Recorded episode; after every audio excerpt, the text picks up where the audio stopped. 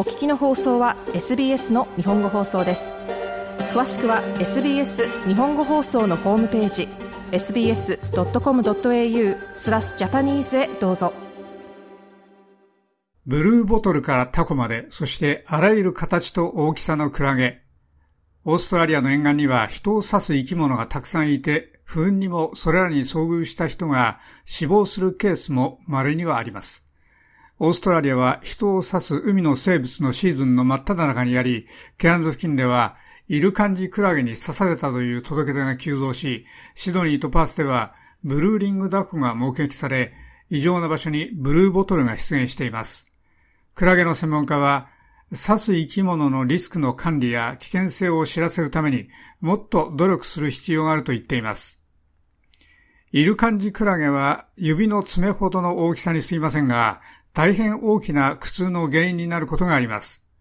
海洋での痛みの研究者、ジェイミー・シーモア教授は、彼のキャリアの初期にイルカンジに刺されたことが11回あり、すべてを12分にしています。There's a time lapse, usually around about 20 to 30 minutes. 普通およそ2、30分経つと、何でもない状態から吐き気、嘔と体全体の激しい絶望的な痛みがあります。それに加えて、この死が迫っているような何かが極めて具合が悪くなるような感覚があります。そして痛みは強くなり、それを我慢しますが、ただ別のレベルになるだけです。それからそれを我慢し、これ以上は悪くならないと思いますが、さらにもう一つ上のレベルに上がります。シームは教授でした。柔らかな艶のある触手を持つこれらのちっぽけな透明のクラゲは、毎年オーストラリアでおよそ150件から200件の刺されるケースを起こしています。犠牲者の大部分は、もだえるような痛みと、イルカンジシンドロームと言われる軽い精神症状を数時間経験してから回復します。そしておよそ20%は心臓の不調で最終的に集中治療室に行き、一部の人は痛みがあまりにも強いため薬で昏睡状態にされます。オーストラリアでは2件の死亡が確認されていますが、専門家は本当の数はおそらくもっと多いと言っています。このクラゲは熱帯の海流に乗って運ばれ、悪名高い致死性の box jellyfish とともに、毎年の夏、オーストラリア北部の海岸に向かって流れています。 box jellyfish は記録が始まって以来およそ80人を死亡させました。ジェームズ・クック大学のジェイミー・シーモア准教授はこれらのパターンは気候変動による海水の温暖化との相関関係で変わりつつあるかもしれないと述べました。There seems to be more and more フレーザーアイランド地域のあたりで刺される人が増えているようです。そして刺される数を見ると、歴史的にこれまでの15年ないし20年間は、それらの南方の分布は次第に増えているのが分かりました。しかしデータはそれに関しては本当に曖昧で、それを把握するのは困難でした。私たちが知っているのは、これらのクラゲのシーズンが劇的に長くなったことです。1960年代に遡ると、ケアンズ地域の沖では、そのシーズンの長さは1ヶ月か1ヶ月半でした。そして今、そのシーズンは11月初め頃から始まります。そしてここでは4月か5月頃までずっとクラゲがいます。シモア教授でした。クラゲ研究の科学者、タスマニア大学のリーアン・ガーシュイン博士は、南の海でイルカンジに刺されるのはずっと前からあったが、クラゲの回遊の問題はもっと複雑だと述べました。フレーザーアイランドでは少なくとも1950年代からイルカンジに刺されることがありました。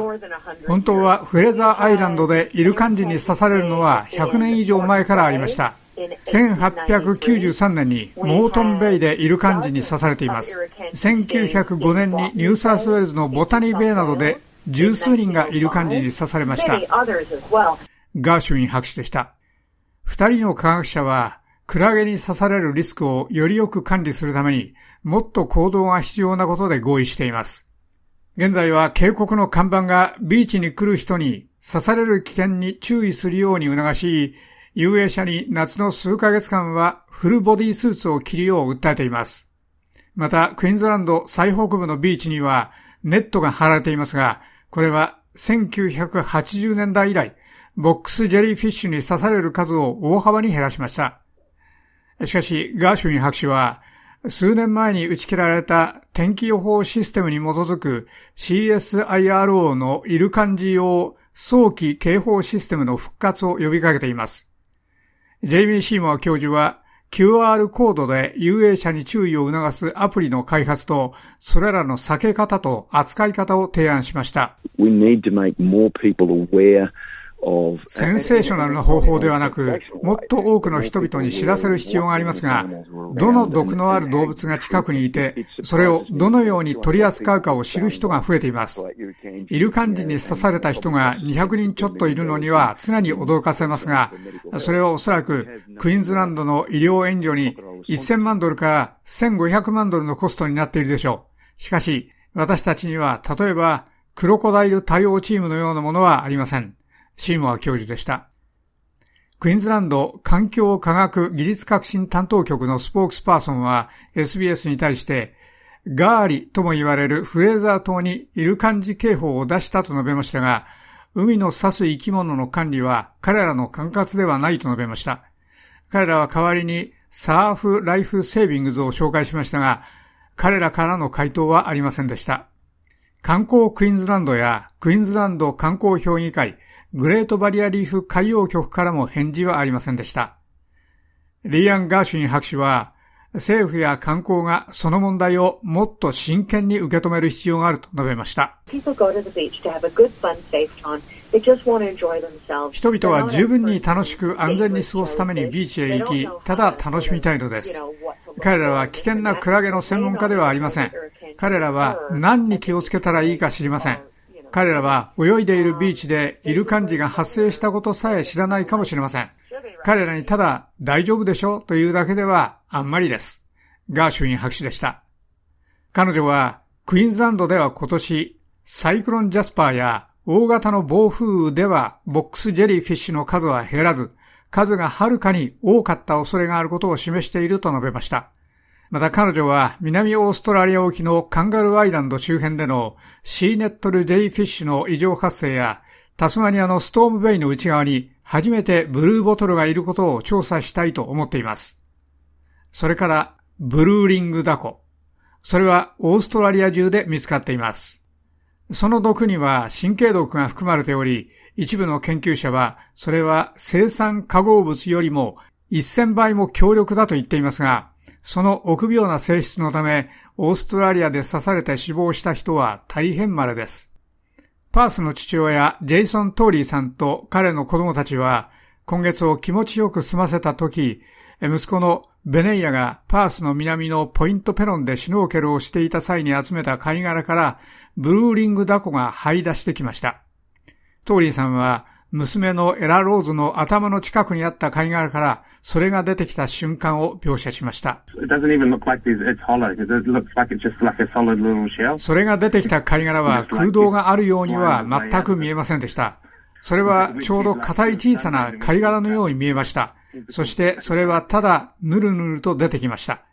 彼女は日光浴をしていてそれを見ました。触手が彼女の髪の毛のそばにありました。トーリーさんでした。シドニーのクージービーチの女性用バスにも元日にブルーリングダコが来ました。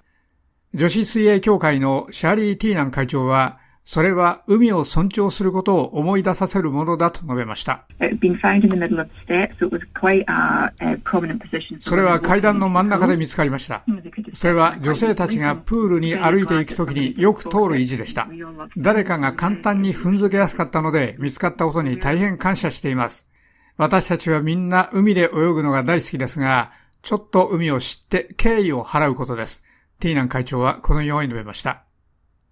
海で刺された時の一番良い治療に関しては、科学コミュニティも意見が分かれています。オーストラリア蘇生評議会は、熱帯では巣の利用を進めていますが、熱帯は致死性の刺す生き物が普通に見つかるところで、熱帯以外ではより危険性が少ない刺し傷については海水やお湯で進むことです。しかし、最も重要なことは、できるだけ早くライフガードで知らせ、医学的な助けを求めることです。以上、SBS ニュースのエドウィナ・グイナのレポートを SBS 日本語放送の長尾久明がお伝えしました。もっとストーリーをお聞きになりたい方は iTunes や Google ポッドキャスト Spotify などでお楽しみいただけます。